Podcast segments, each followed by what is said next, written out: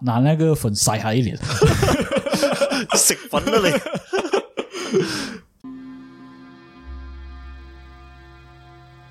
从古代印加人打起了第一个绳结开始，从多种的颜色、不同的绳结，从一到十，十到百，百到千，用于记录历史的过程，人们所称为棋谱。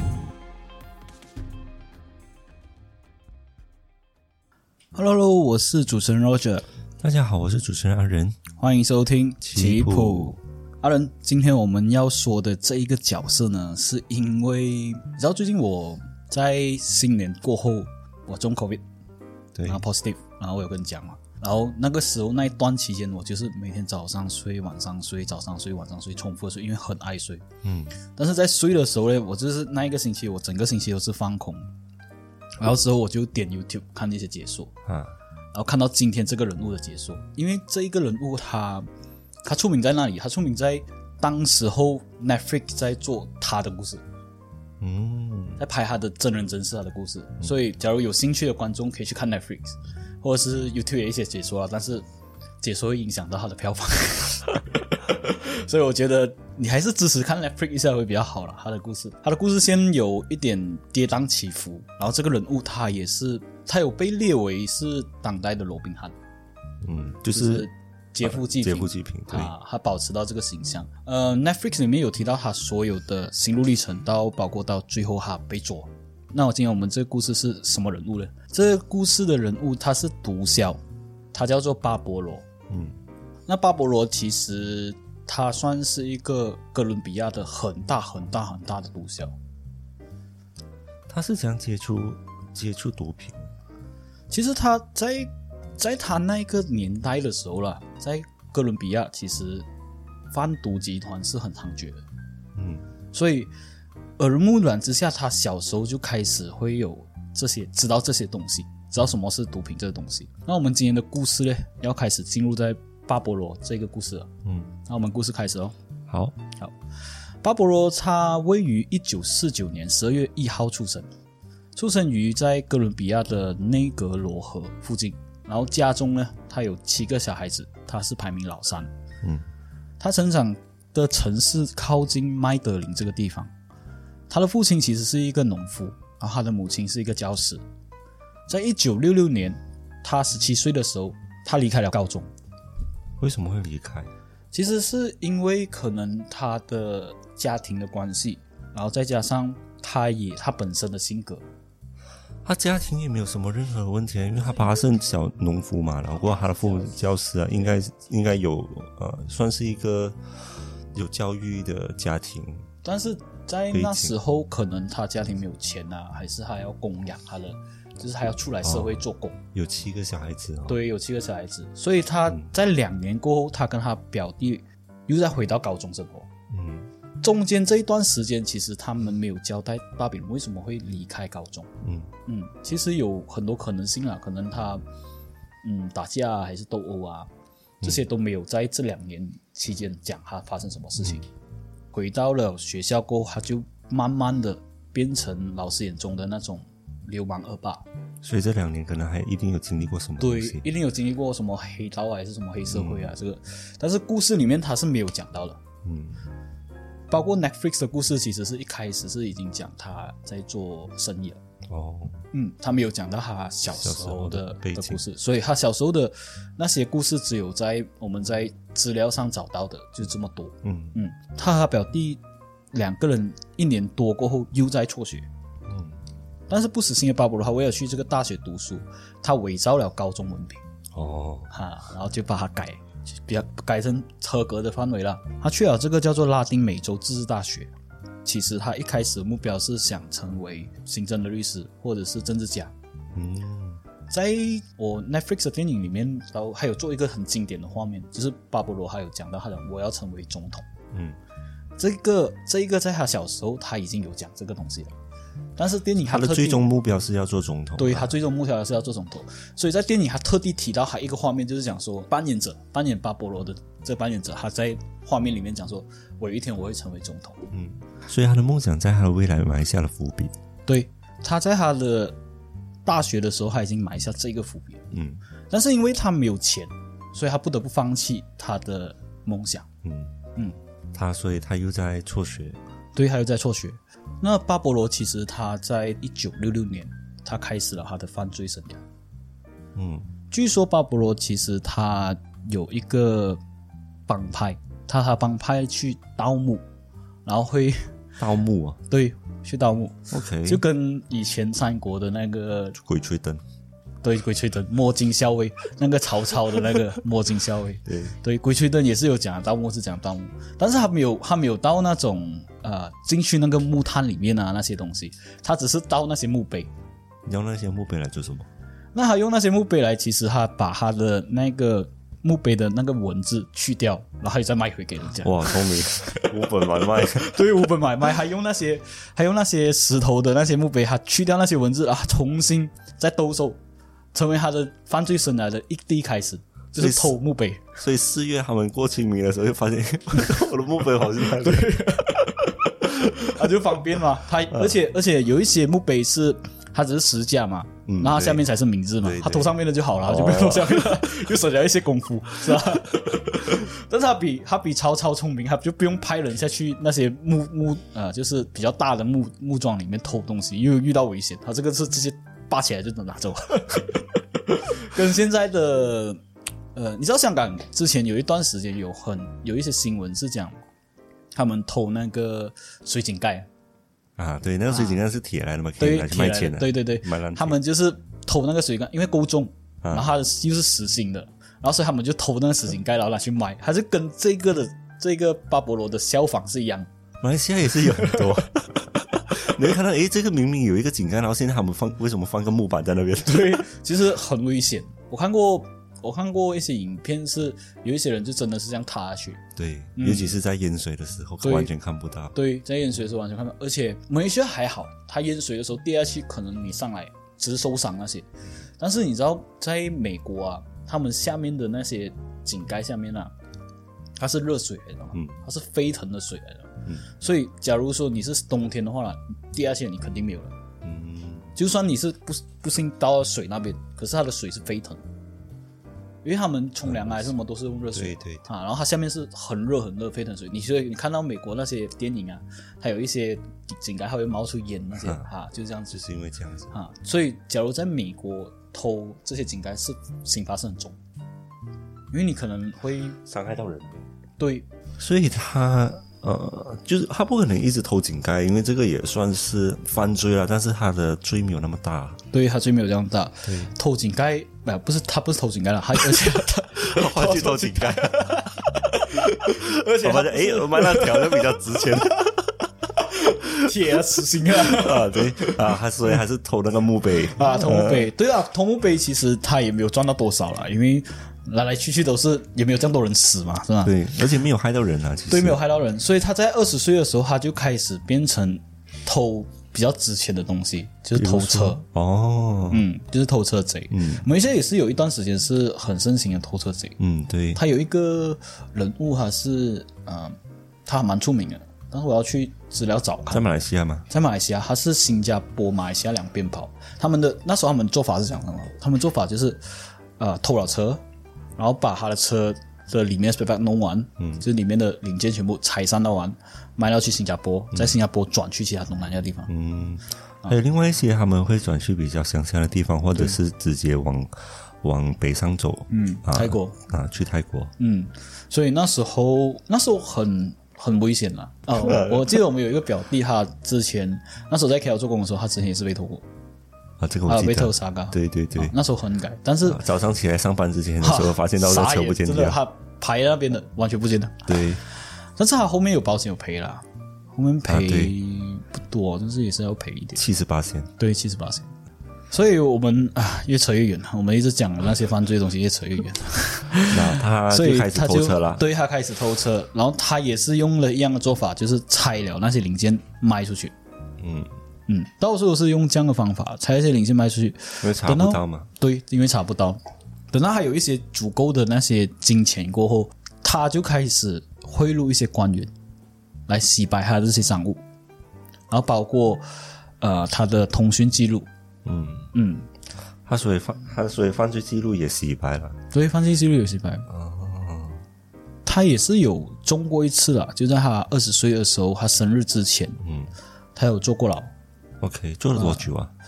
坐几个月吧。坐几个月？对，坐几个月。可是因为在那个电影里面有讲，是因为他这一张照片啊，他坐牢的这一张照片啊，成为他不能成为总统的原因。嗯，过后我们会讲的。所以他在这这几个月里面，他有经历过什么？里面有讲过吗？其实，有啊，其实他在这个里面电影是没有讲，但是他我们搜查到的资料是有讲，因为他在电啊、这个监狱里面，他结交了一些犯罪团伙，嗯然后包括他找了一些生意伙伴，嗯嗯就是也是这一类的科罪犯科的这些生意伙伴，然后过后他也找到一些打黑拳的，把把他训练成拳击手，问他问他一些拳击上的技巧，然后把他自己弄成比较能打的嗯，情况。你知道为什么要训练他成为拳击手吗？因为当时候在监狱里面呢，就是会怕被捡肥皂，这个减肥招是一定有的啦，但是他们主要的啊、娱乐性节目呢，就是他们会让两个新人在那边打架，然后他们就下赌注。哦，就是老大派那些打手去打，然后我们下赌注。对哦对我以为是他怕减肥皂，然后没有得反击啊，这样就不要教他拳击了啊，这样子他哪里可以？他就不能反抗了啊反击啊，所以还要教他拳。哦，可能可能让他找杰西这些人是因为嗯，有这个也是啊，可能他为了赚这些钱，嗯，所以他在这个呃监狱里面算是他的一个转折点啊，因为他有认识到里面的一些大佬。对，因为他认识了这些大佬，他才开始了有暴力犯罪这个东西。嗯因为刚才我讲的是偷窃犯罪嘛，对，比较轻微的是，啊？比较轻微的。然后暴力犯罪，他就已经开始会计划的雇佣一些犯罪分子去绑架那些欠他钱的人，嗯，然后并且就要求有赎金这个东西。开其实始比较极端了啦。对，其实他欠他钱，我觉得这个文章是写他欠他钱了、但是我觉得就算不欠他钱，他绑也是可以拿钱的，对吧？不一定要拿回自己钱，不一定要拿回自己的钱啊，是吧？所以他也是没有欠他钱也可以拿，完完全不用不用想到要不要要不要欠他钱这个问题啊。对啦，但是他开始在这个时候，他开始了他的恶魔的生涯，就是他开始有撕票这个动作，嗯他开始认为人命是一种比较容易践踏的东西。嗯，人命如草芥。嗯，其实最著名的一单就是他在一九七一年夏天，他绑架了一个商人，然后并且把这个商人处死。他是有收到钱吗？为什么还要杀掉他？对，他是有收到钱，嗯，但是他但是他也撕票。他也会撕票，因为他撕票开始他就种下了这个恶果，他就觉得人命是，假如除掉他是更好，是啊，那个人就不会认到我的声音，然后又不会认到我的团伙。嗯，万一他错了，就是万一他认得路线啊，或者是认得团伙的声音的话，就危险他。就危险了。对，所以他认为这样子的做法会比较安全。嗯，就因为他做了这单撕票过后，他的团伙在他黑社会的业内就是声名大噪。嗯人家知道黑帮那边就他的名声就慢慢的扩大了。嗯之后就是他的集团开始运作了。其实，在一九七零年代的哥伦比亚，他刚刚我有说嘛，就是他毒品是很泛滥。嗯，在可卡因的蔓延下，巴勃罗最终还是投身在这一个职业里面，嗯，算是职业吧。讲难听一点，算是生意吧，对，是一个很暴利的生意。所以他开始接触可卡因，开始接触毒品了。对，然后我们要提到一个人，其实，在哥伦比亚最早期的一个毒贩叫做法比欧·雷斯特雷波。嗯，这个雷斯特雷波呢，他一年的运毒是四十到六十 kg 的可卡因运到迈阿密的，他的路线去到英，去到美国。，对，去到美国，因为因为那时候哥伦比亚跟美国的那个境内是比较靠近的，算是南美洲了。像像我们的亚洲的话，你是晕这里去到缅缅甸这样子嗯，啊，就是那个长短的路线。嗯为什么他不选选择去英国或者去呃德国这些地方，因为反而是去美英国要过海了，啊？要飞更远了，就是另一个另一个彼岸嘛。然后再加上其实啊、迈阿密它是一个旅游胜地嘛，嗯，然后它的夜生活啊，他的更需要这一个补助，更需要这个东西。这个东西来辅助他们对，兴奋起来。所以就因为这个毒贩巴勃罗，他就对这个毒贩进行了暗杀，在一九七五年，嗯，把他给杀掉。对，把他给杀掉，然后抢了他的市场跟他的生意。哦，嗯，因为他看中的也是这个可卡因生意，所以他想要做第一，他就不想努力，直接把第一给杀掉，他就做，第一。把第。一给杀掉，把第一给拿拿起来。所以成立了这个叫做麦德林集团。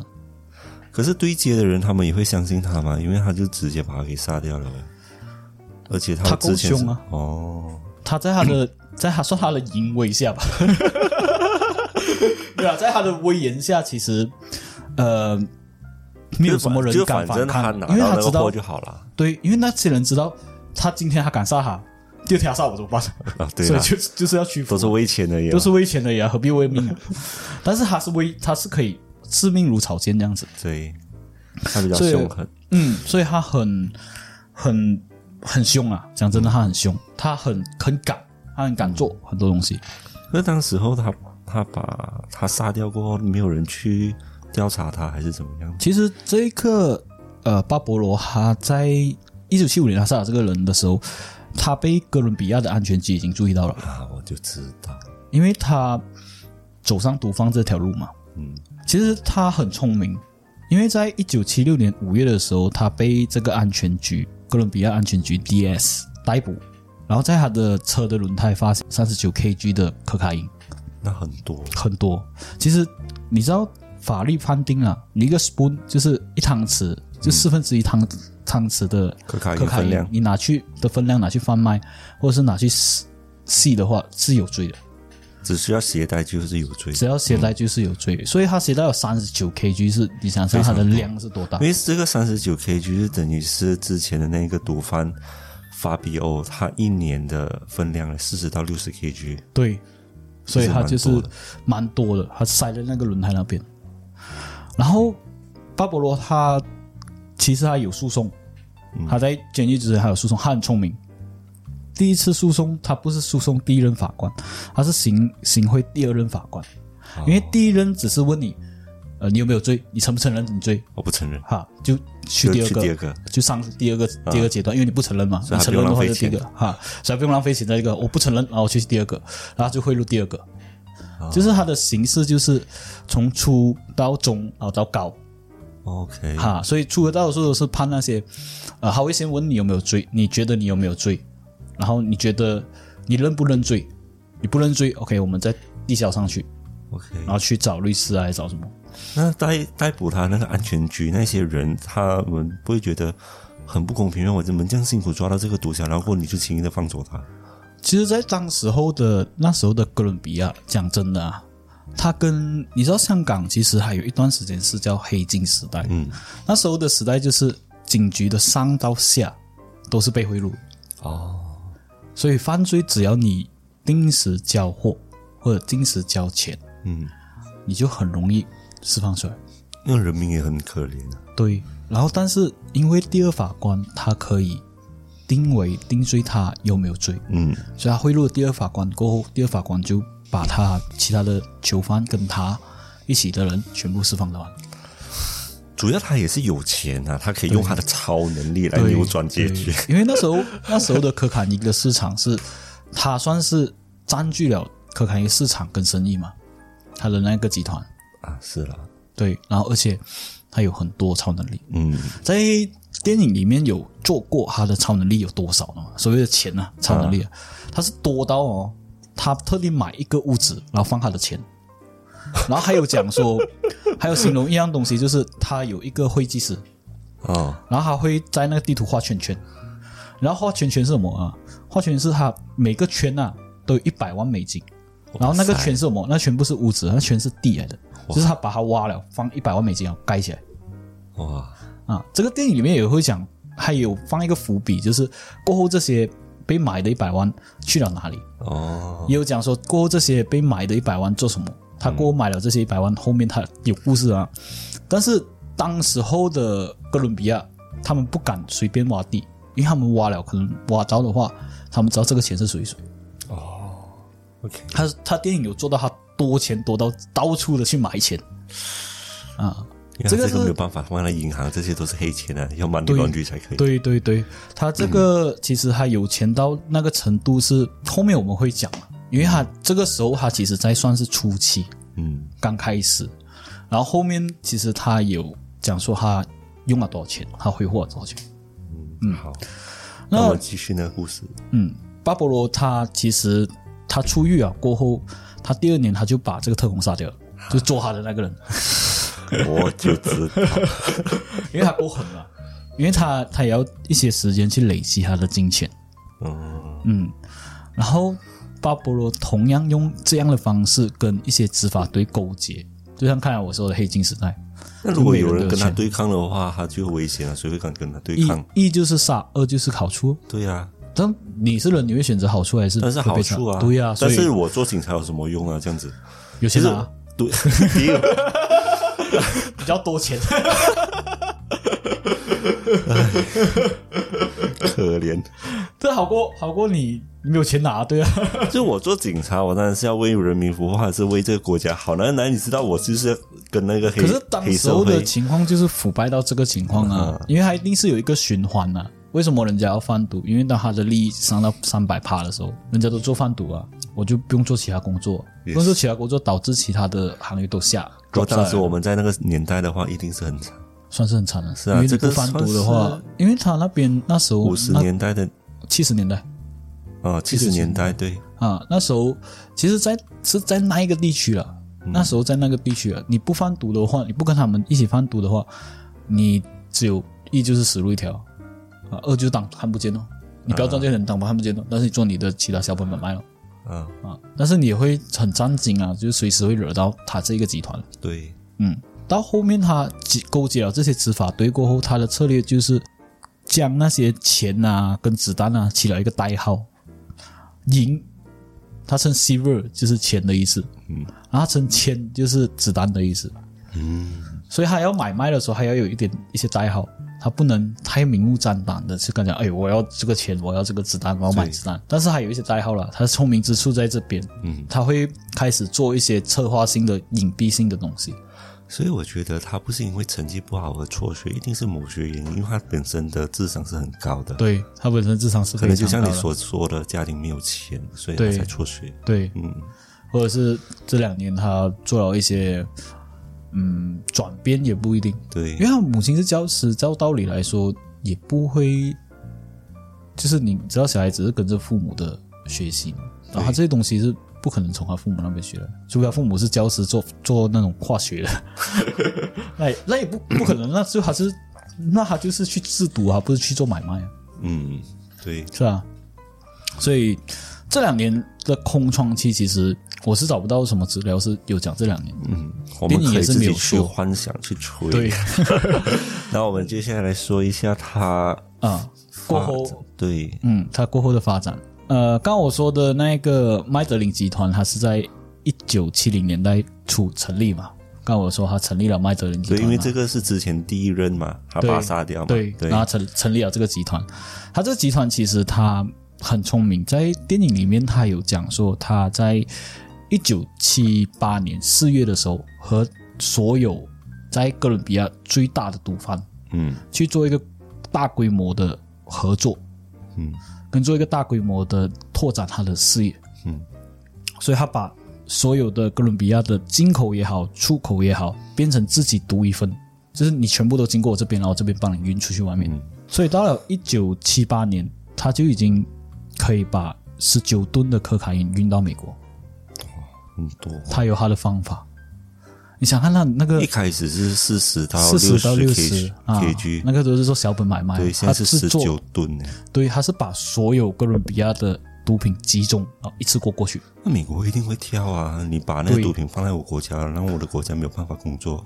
对，所以美国在后面的时候有派了中情局去调查他，嗯就是贩毒、缉毒，诶，缉那是叫缉毒吗？缉毒局嘛，什么是缉毒局？就是呃通缉毒品调查科。哦，我不知道。哦，我我那个那个呃华语怎么称呢？嗯，中情局，中情局是国际的吗？嗯，应该叫做啊，总之是反毒了啊不是 CIA 是中情局，中情局，中情局是收集资料的，嗯收集一些呃消息啊内幕的。嗯然后呃，FBI 是管理国际上的危机的。嗯，然后他这一个是应该叫毒品毒品调查科，OK，啊。过后，美国毒品调查科也有看中，就是也看到这个人，因为他太太他在多了，张扬了，太张扬了。嗯，在其实他从玻利维亚这个地方和秘鲁这个地方进了这些可卡因过后再加工，然后再运去美国。嗯他只是做一个中间商。在一九八零年代中期，他的贩毒集团每天出产的量是每天啊，不是刚开始啊，是每天出产的量是十五吨的可卡因。哇，嗯，其中八十 percent 的都是去到美国那边，夸张，所以他可以在里面赚几十亿一天呢、一天可以赚几十亿，你想看刚刚我说他钱多少钱？所以那时候他他一分钟等于我一世人都没有办法赚到那笔钱，对，他不要讲你，不要讲你了，就是就算我相信，就算最最有钱嗯最的在福布有钱的斯排行榜里，面，哈对，也很难做到这个东西，就是一天 一天几十亿。的上下。对，你想看到呃，我我们之前在澳门做的那个吕志和，吕志和他们那时候有讲说他在五分钟还是可以赚到一辆兰博基尼啊，啊，然后还有，但是他在那个总资产那边是百几百亿嘛，啊对啦，几百亿因为他有一直有拓展他的生意，但是你想看对几十亿钱，而且他是我才一个月我就够了。我天。啊，所以呃，所以他那时候他就大肆挥霍，他有钱到什么程度？在一九七九年，他买了一块三十平方公里的土地来建他的豪宅，然后这个庄园呢，花了总共六千三百万美金。等一下给我捋一下，三十平方公里，嗯一公里等于是一千米，啊，你是说什么什么屁话？哇，三十 km 乘三十 km 再乘三十 km 再乘三十 km，四个三十 km。好大。他上厕所没有办法上，那这是庄园，因为他这个庄园很特别，是我的，他还在里面建了这个动物园，然后可以放他的大象啊，放他的鸵鸟，甚至放几老虎啊，在他的庄园里面。啊，就是一个。蛮，我觉得比我们的国家动物园还大，有吗？有哎、有有有。三十三十 K，可以可以去找他们。国家哎，国家动物园是住的噶啦，就能在这里附近的，哦，这附近的哦，我以为是那种三十 kg，呃没有三十30 km 哎、是蛮大的，其实 你知道三十 km 的话，我单单从这边驾车去到那边，我都要半个小时啊。如果有正常驾驶的话啦，啊没有，呃，就是有一点车，啊，这里去这里去那个三维多多久？多少 K？呃，差不多二三十啊。是吧？就是这边哦，二三十，哇，真的很大耶！三十 km 相等于就是你从啊、呃第一个零开始走到三十三十的那个位置，大概要四十五分钟驾车。哇天哪！我想象一下，我真的是很恐怖啊。所以当时候他的钱是多到像我刚刚讲，找地方买他的钱，因为他不能把这些钱很快的洗干净。嗯，所以他就买地，他就买地，他就贿赂。嗯。我觉得在他那个时候，在他那个阶段，对以前来讲已经不算是什么，就是对对我要这个我就丢钱就对了，反正这些都是源源不绝的来。对，所以他做了一样东西很聪明，他在哥伦比亚做了这些慈善事业来辅助他的事业，嗯，他帮助谁啊？主要是，主要是他把这些钱，他是帮助了一些贫困的地区，嗯然后有帮助建一些道路在那些贫困地区啊，建一些电灯线啊，然后或者建一些足球场啊，然后甚至还有建一些住宅区给一些没有家可归的人居住。嗯，在那个时候，其实他这些人有感谢他吗？这些人有感谢他，到后面这些人成还甚至还成为他的眼线。所以他们是知道谁在做好事的，就是他。是知道谁在给钱他了，哦，但是他做什么，他没有暴露出来嘛？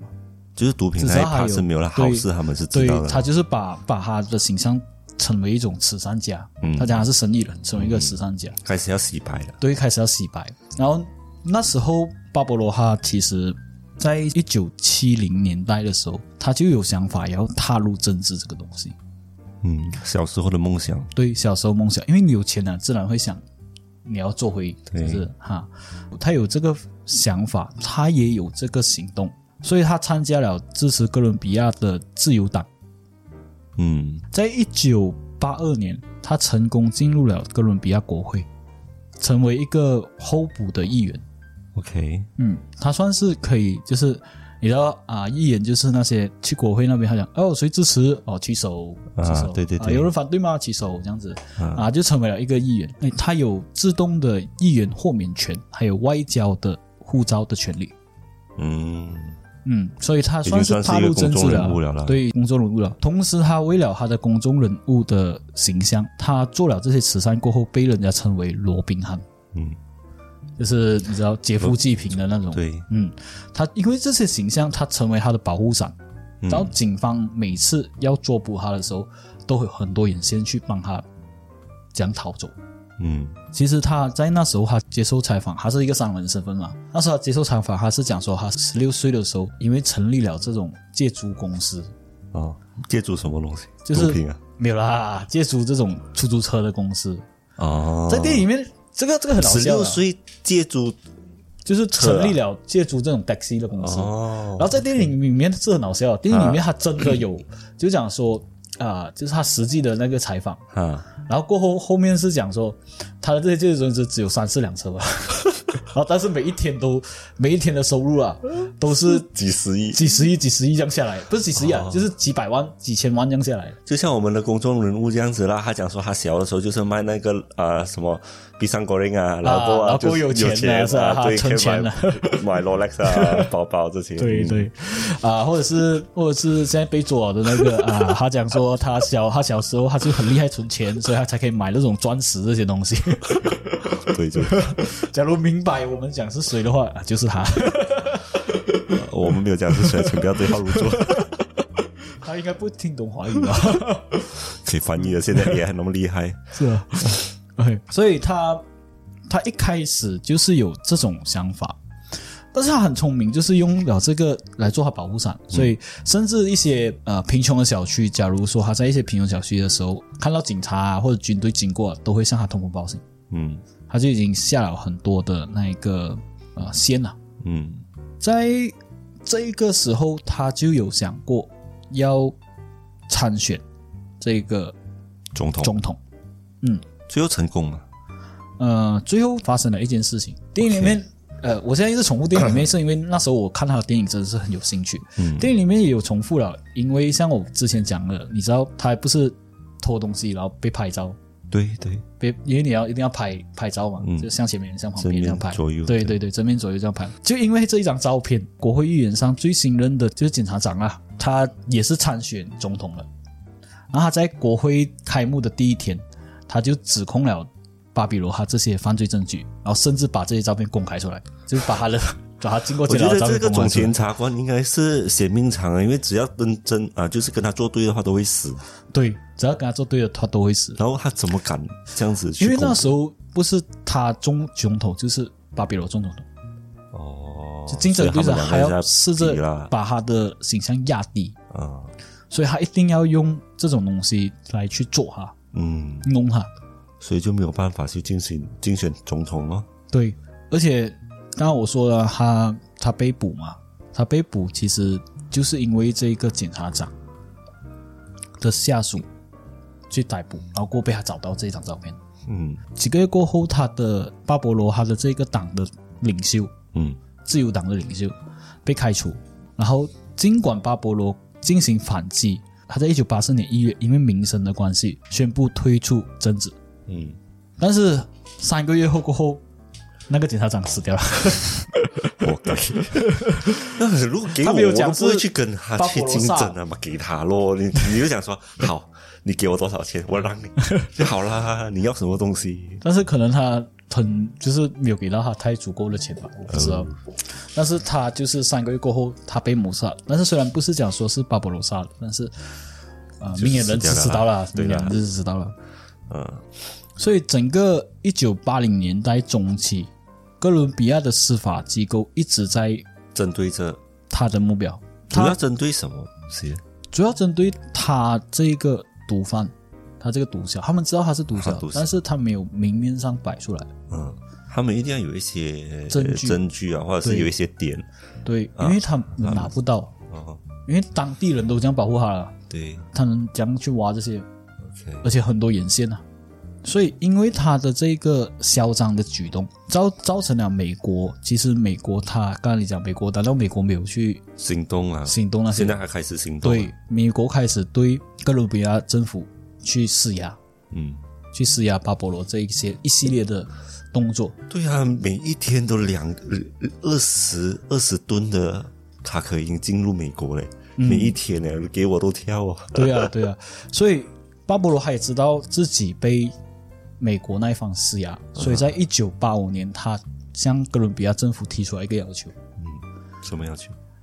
就是他不要引渡去美国，因为为什么？只要他引渡去美国的话，他就终身监禁啊，嗯。他就不能回到他国度，他也不能为所欲为了。嗯。所以他讲他他会投降，他不要引渡去美国，但是他投降的原因就是我在监狱里面，你把我的罪名全部清洗到完，嗯因为他向哥伦比亚提出了这个条件嘛，可是哥伦比亚当时候是嗯、呃最初是不给，觉得不可以，就是已经 reject 他了。嗯。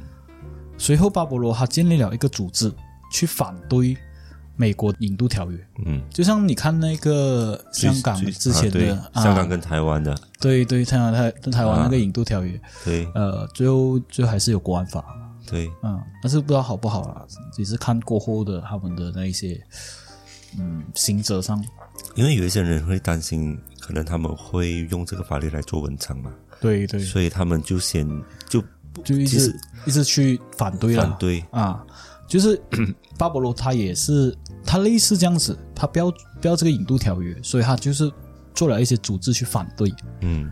然后甚至在一九八五年十一月六号，他袭击了哥伦比亚的司法大厦，导致最高法院一半的法官被杀。那美国更狠，美国美国就会更生气，是，但是美国他觉得没有什么啊，因为他是哥伦比亚的地方，嗯所以哥伦比亚他就会怕。嗯假如没有得到美国的支持的话，还会更怕。嗯所以在一九八六年底的时候，哥伦比亚最高的法院宣布了这个引渡条约是不作效的，因为他们的哥伦比亚总统没有签署这个东西，嗯只是哥伦比亚总统的代表团宣称这个东西，嗯所以算是巴勃罗对哥伦比亚司法的一个短暂的胜利。到后面最新总统就是哥伦比亚新总统上任过后，很快的就跟美国签署了协定。嗯所以新任总统签署了这个东西，美国政府就开始介入了这些东西。嗯，对，因为还但是对，但是最主要的一个点是发生了一件事情，这件事情其实是美国政府有借口去进入他的这个哥伦比亚、去调查他。嗯，这这件事情是什么？这件事情是之前我们有讲他的自由党的那个主席吧，对，嗯，他自由党的主席是过后也是被他杀掉，嗯。然后接下来呢，这个自由党的主席有一个继任者叫做塞萨尔，因为这个自由党惹到巴勃罗，他之前把他开除嘛，对，所以他觉得他一定要报复这个自由党，嗯。他就做了什么呢？他在嗯哥伦比亚航空二零三的机上放了炸弹，嗯，要等他上机了过后把他炸死，对，他上机了把他炸死。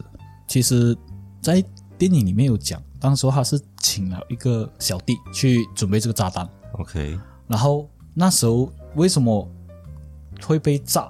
就是因为这个小弟他接受了这个东西，他只要啊，你只要开箱就好，哦只要开那个皮箱就好。所以他是不知道里面是炸弹，他不知道里面是炸弹，还开那个炸那个飞机就爆了。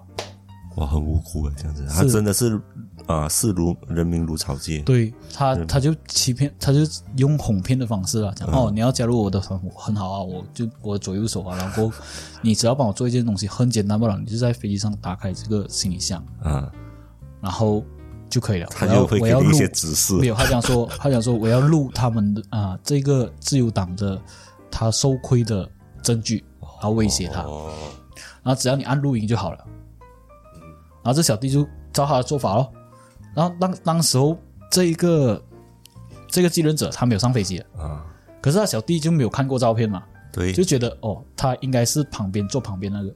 啊，然后这个坐旁边那两个呢是美国人，然后他就开了就炸，炸了过后，因为这一件事情造成了一百零七人在爆炸中身亡，然后其中就是因为有两个美国人，美国才介入这个东西。但是如果在爆啊飞机上爆炸的话，大家都不会知道这个是巴勃罗指使的吗？在飞机上爆炸一定不知道这个巴勃罗，但是他们能查这个小弟是属于是那里的线啊对，美国才能介入这个，因为这个话题才能，因为爆炸这个话题他才能介入。他讲哦，因为我们美两个美国人死在你们飞机上，嗯我要介入哥伦比亚的政治，嗯我要介入哥伦比亚的法律刑法，嗯他才有这个借口，所以才造成了巴勃罗的压力越来越大。嗯在一九九零年初期的时候，巴勃罗设法就是跟哥伦比亚政府达成协议，他跟这哥伦比亚政府说，就是他会停止所有的犯罪活动，嗯然后去得到这些刑罚的优惠啊，还有会贷。嗯然后一九九一年，哥伦比亚因为他的压力下，因为他不知道他随时会放那里炸弹，嗯他也不知道巴布罗他会疯到什么程度。嗯他今天可以放炸弹在飞机，第二天会不会放在我总统府？有这个可能。所以哥伦比亚政府就接受了巴勃罗三项的招安条件，一项就是保证他的个人财产合法化，然后还有就是他之前所犯的东西一笔勾销，嗯，第三个就是他可以建立自己的监狱，对。不被引渡到美国。啊，我觉得这三个对他都有利。对，当然是对他有利啊，要不然他他坐监牢这么，他以用五年的服刑来换取这个条件，哇，好值得！是啊，五年，因为当时他应该还很年轻啦，就四十多五十岁而已啊。对啊，嗯，对啊然后呢？然后他就算他服刑五年了，他也是可以自己建立这个监狱，因为他有钱嘛。啊，他建立这个监狱叫做大教堂，然后里面他是里面唯一的一个就是居民这样子 啊，对他他会叫那些居民一起来住，就是叫那些罪犯一起来洗清他们的罪。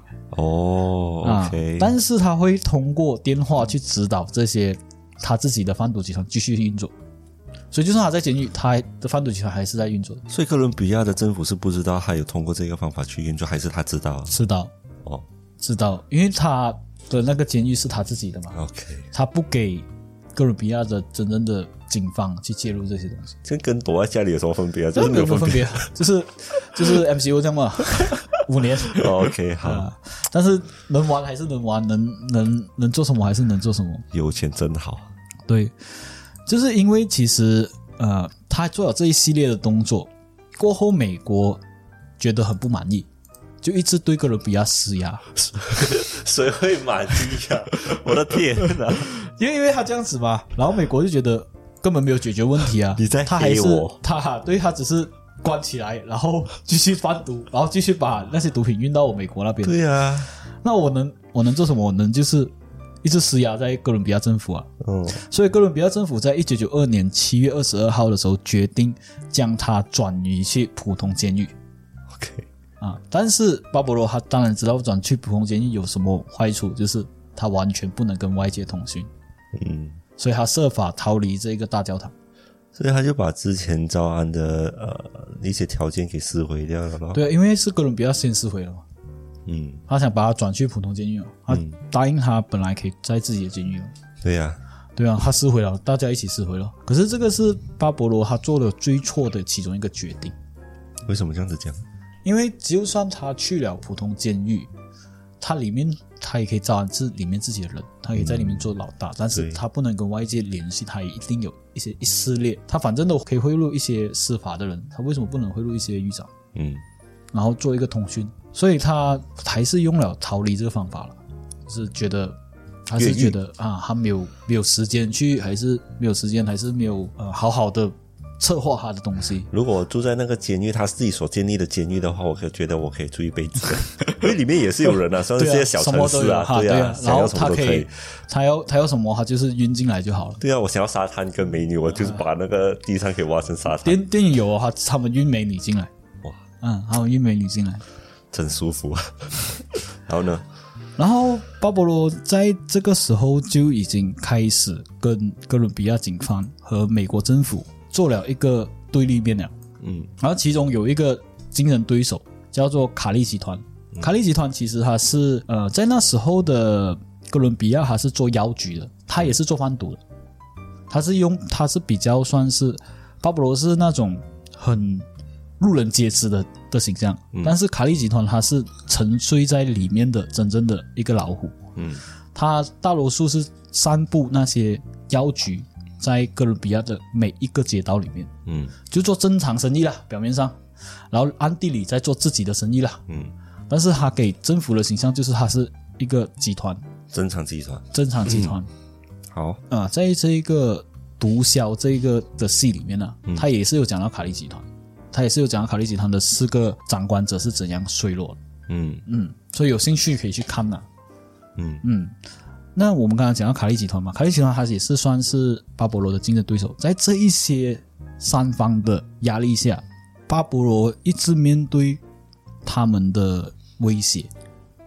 那时候，他卡利集团是在巴勃罗的这一个整个市场占了很大的部分，嗯然后再加上那个哥伦比亚政府和警方的打压，所以巴勃罗不能太明目张胆的去卖这些毒品。嗯再加上美国的打压，巴勃罗不能引这些，就是不能带这些毒品可卡因去美国，嗯。所以他的人开始一个一个就减少，他身边人一个一个去世，嗯。然后造成他真的是身无分文。嗯。嗯，电影里面有讲有其中一个小弟，就是很很忠诚的小弟，到他身边全部人死亡了，那个小弟他带他去他的住宿，就是他自己的就是那小弟自己的住宿。啊。所以后面的故事就到了一九九三年十二月二号，哥伦比亚警方是用了美先进的技术，嗯。找到巴勃罗的那一个区域，就是他之前资助过的那些住宅的区域，嗯。里面的一间房子发现了巴勃罗，，OK，这个就是他的小弟的房子来着。哦，啊。然后呢？那时候巴勃罗就试图逃跑，然后警方呢就在那时候开火将巴勃罗射杀在屋顶上。嗯然后我记得我最记得最记得就是他这张照片呢、你在 Wikipedia 也可以找到。然后在那电影他特地放出来，是真实的照片，嗯真实他被射杀，他躺在那边，然后旁边一堆警察在那边拍照比 good，真的就是这一张，这张蛮有就是可以看得出，就是这张照片是他们宣布了对哥伦比亚毒贩第一毒贩巴勃罗的胜利。嗯，嗯，所以其实他然后可是又没有讲到他埋下的钱到底是怎么样哦。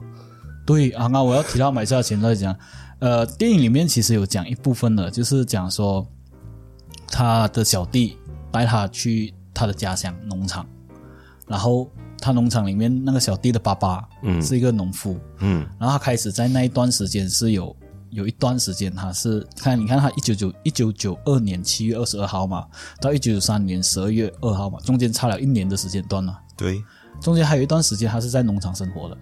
哦，然后他在农场生活了，他觉得哦，这个小弟的父亲很好，他就去挖他之前的那个钱，啊，但是他挖了这个钱，他发现这些钱已经呃，就是放太久，他已经同化了，就没有用了，就不能用了。不能用了，他的钱已经就是就是你知道我们纸质啊，对呀，它过太久，它会有变成那种就是已经腐蚀腐蚀掉了的啊，就不能用了。所以他身边的，就算挖出来那些钱，他也找不到，也是也用不掉，也也是用不废物掉啊。对，嗯、其实警方对巴勃罗他一系列的打击，其实是一一而再再而三。只要有兴趣，这是我们连环拳，对有兴趣的话，其实可以去看 Netflix 的那个电影，嗯因为它这是我们讲的一部分罢了。Netflix 有讲说他怎样去一直去威胁政府，然后他怎样去呃跟政府去斗，然后政府用什么方法去开始做他的会计啊，开始这样子慢慢慢慢慢慢渗透他的整个集团，嗯包括卡利集团怎样崛起，然后怎样把他的市场吃到完。那之前他是同他是同一个哥伦比亚的呃那些毒贩。毒枭嘛，毒贩嘛，对对。那死后就没有，就算是群龙无首嘛，像这些毒贩怎么样？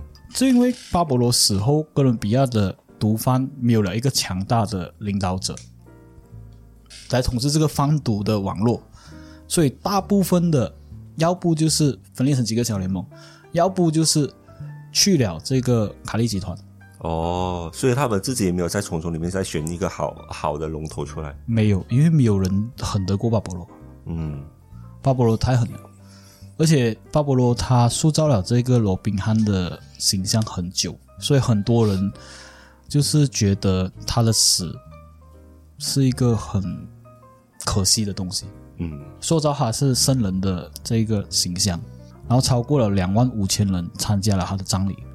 我觉得有一点讽刺，就是呃，一个毒枭，然后他用他的手中一点点钱去帮助那些人。对，但是他后背后，因为他赚的，为了赚这个钱害了多少人？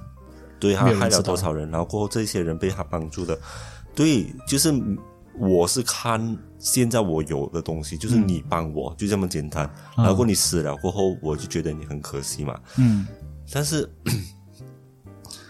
他另外一方面，如果是另外一方面，他又用了这个毒品去害了更加多的人。你想看，每一天他运两二十吨的毒品去到美国，当时候的美国，不要讲说啊、跟我们没有关系，但是他们美国那边就转转转到其他的国家嘞，那些国家全部都会被牵涉到。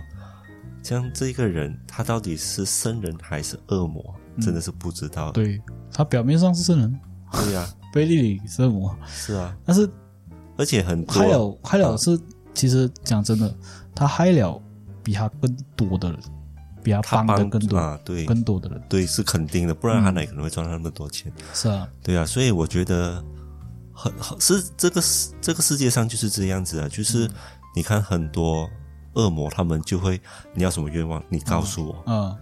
然后我就会我就会帮你实现，你要什么都可以。然后可是到最后的时候，他们往往都没有想到，他要的就是你真正在意的东西，就是你的心灵或者是你身边最重要的东西。嗯啊，可是反而你去看我们啊、呃每次所说的那些神啊、佛啊、或者是天使都好，嗯，他们在哪里？这是一个疑问呢、对对对对，只只是只是在这些人他们辛苦的时候，真正真正的好人到底在哪里啊？可是这个世这世界我看到就是，当你的利益是影响到其他人的时候，其他人就会来侵犯。啊，对，嗯我相信，假如巴勃罗他他利益没有影响到哥伦比亚政府，他照样是这样给，或者是照样是这样啊、就是政府讲什么我都给什么，你要给多少我就给多少，或者是呃美国政府要给多少我就给多少。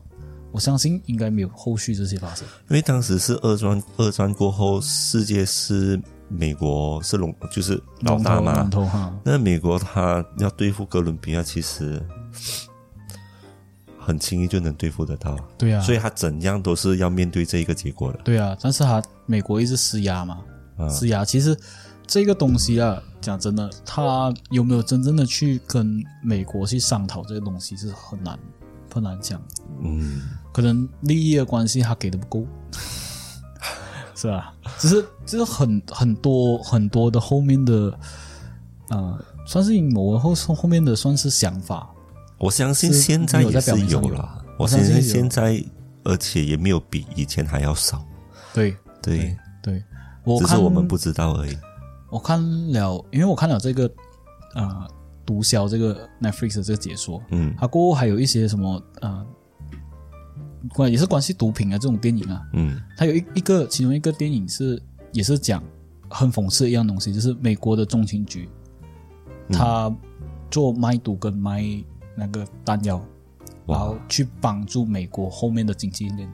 哦，啊，帮助就他他是负责赚钱的，嗯，然后帮美国赚钱，所以他是怎样？就是从这些毒枭的手上拿到这些货源了过后，再卖给啊人，啊，然后中间赚了钱，然后再 什么？再上交。其实他是被指使的啊。对，他是被指使的，然后美国照样收钱。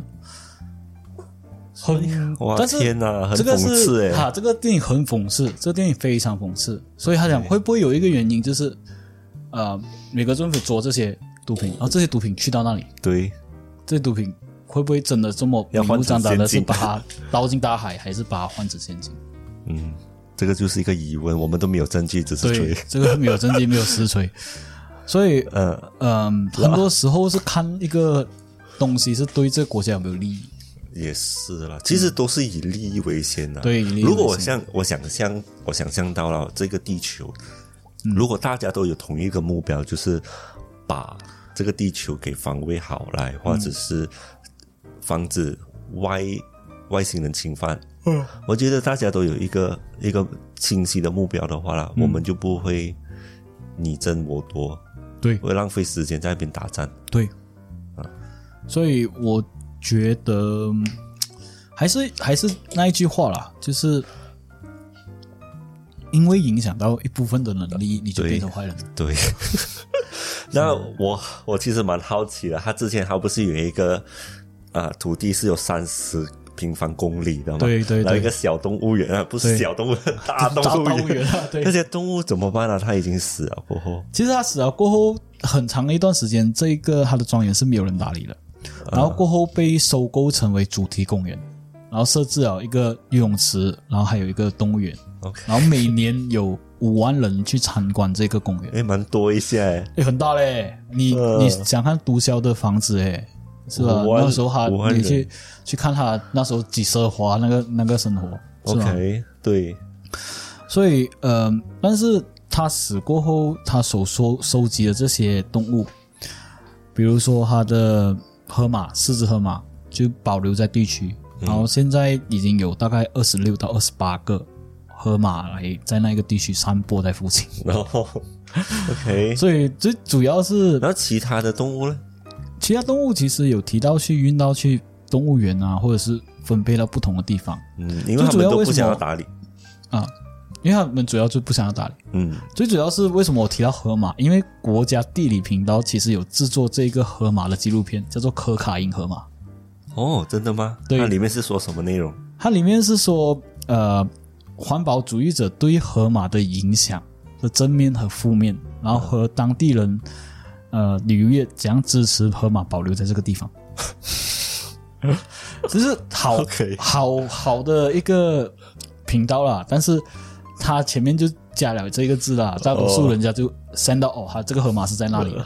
就是、啊。就是在讲是这个地区，就是在讲这个地区的河马啊啊，所以他刚刚我一直讲 Netflix 的这个剧啊、这个剧集嘛，嗯。毒枭嘛，他就是因为死过后二十年后搬上了电视的电影跟荧幕，嗯。成为最成功的一个电视连续剧，嗯。就是这个 Netflix 毒枭。嗯，我这几呃，它的收视率是蛮高的，是吗？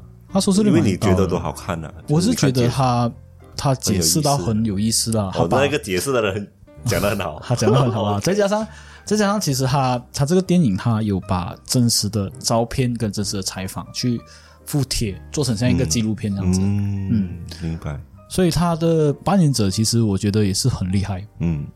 他扮的很像。其实今天我们的故事的巴勃罗了，刚刚我们有讲到他的房房子是多么的长，多么的大，嗯。在一九八零年代、一九九零年代，他刚刚有讲到他是运输美国的可卡因，八十 percent 是他的嘛。对，那时候估计他大概有三百亿美元左右是他的资产，嗯美元啊，三百亿美元。嗯。在一九八七年跟一九九三年七次登上了杂志的富豪榜，甚至在一九八九年登上了富豪排名世界第七。哇。这是明地里啊，暗地里没有算。哦，安迪早就超过了，安迪早就超过了，你看刚才我讲了几几十亿一天，对呀，是啊，他三百亿还才三百亿就已经过了，所说啊表表面上的，而不曾跌出来，哎呀就不知道，就不知道发现到了，嗯所以今天我们讲的巴勃罗，其实差不多到这里就该结束了，因为包括他的一生，然后包括他将被人家射杀。嗯，接下来就是我们的科普时间。对，对，我们的科普时间就是什么嘞？今天我们科普时间就是可卡因。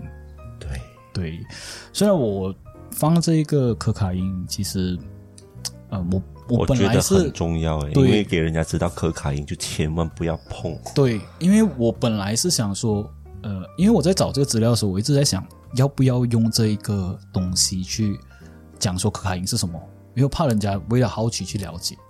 可是我又想说，假如你了解了，你就不会好奇，嗯，你就更不会碰这个东西。对，所以我在这个节目就打算用这个东西去劝阻，真的不要碰这个。用我们微博的力量来去劝阻人家不要去接触毒品。对，然后给你了解这个东西是什么来的，嗯，因为你知道这个东西过后，你可能对这个东西没有好奇心。对，其实说到可卡因，它是嗯用就是像你看戏这样，他们是用壁纸去吸入，啊，用一些吸管去吸入，他他甚至除了用壁纸，还有还有用什么方法？就是针管，然后用口服也能，然后用抽烟的方式也能，哦，然后用就是总之任何的方式啊，注入也能。注入不是不是注入不是哪里啊？你看到我看我知道你看到文章是注入钢管，其实直肠给给药这个东西是大多数中大多数中的原因是，嗯，讲难听一点啊，他们会叫做一个叫做人销的东西。人销是什么？人销就是把他们的人体当做货物这样卖，啊，就是吃了一些可卡因在肚子里面，然后用肛门排出来去运毒啊。嗯这个是应该有看过香港电影频道的香港电影的人都知道，或者是美国的一些犯罪的嗯电影都会知道。好像像呃，你知道那个黑寡妇啊，我知道还有一套戏，还有一套戏叫做啊、叫什么了？虚啊，还是叫什么？我忘记了，但是他就是因为晕毒，然后过后对对对对了他的他肚子，胃里面的药然后他就爆开掉哈，就是他们就是会用用这个这个方式去运毒啊啊。露西，露西，，Lucy，OK，露西哈，因为为什么叫露西？是因为呃，这个电影其实很有意思的。它为什么叫露西呢？为什么？是因为露西是人类第一个站立的那个人员，哦，叫做露西，就是人类的第一个开始。嗯，然后过后他讲电影他他是就是因为这些药变成不是亚当最聪跟夏娃吗？呃，不是不是不是，就是猿猴 哦猿猴类就是进化论来讲说，第一个站立的那个不同版本。啊，现在 亚当笑话是上帝的，OK，上上帝那一派的，这个是科学那一派的 OK，然后有讲到人类他开发了一百 percent 会变什么？嗯，嗯，这个电影蛮有趣的，有有兴趣可以去看。对，那我们讲远了，讲回可卡因。嗯，其实可卡因它有它使用方式是非常危险，它也严重了会危害到你身体，包括你会上瘾，然后会中毒，然后导致你一些血管的疾病还有感染。嗯因为你用的针管，你不可能每个人都同样。嗯嗯，所以会有这些症状了。然后中毒症状是，假如你吸入了这些东西的话，你会有晕眩，还有肌肉萎缩，然后激动不安，随时激动不安，会有被迫害的感觉，嗯。头痛、冒冷汗这些是基本的。然后你的脉搏会微弱，然后你会觉得恶心，然后会想吐，然后甚至会有昏迷的这种不良的反应。嗯。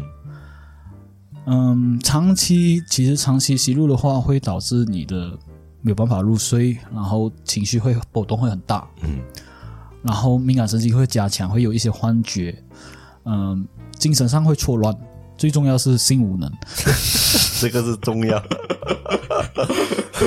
呃，所以尽量的 OK 啊、不要这些东西真的是，其实它没有好处诶，它没有好处，它就是全部都是，看我听讲的一系列都是全部都是坏处，就算你找它有好处，它就是没有好处。它就是一开始让人家去依赖它过后就没有任何的好处啊，就是比如讲说。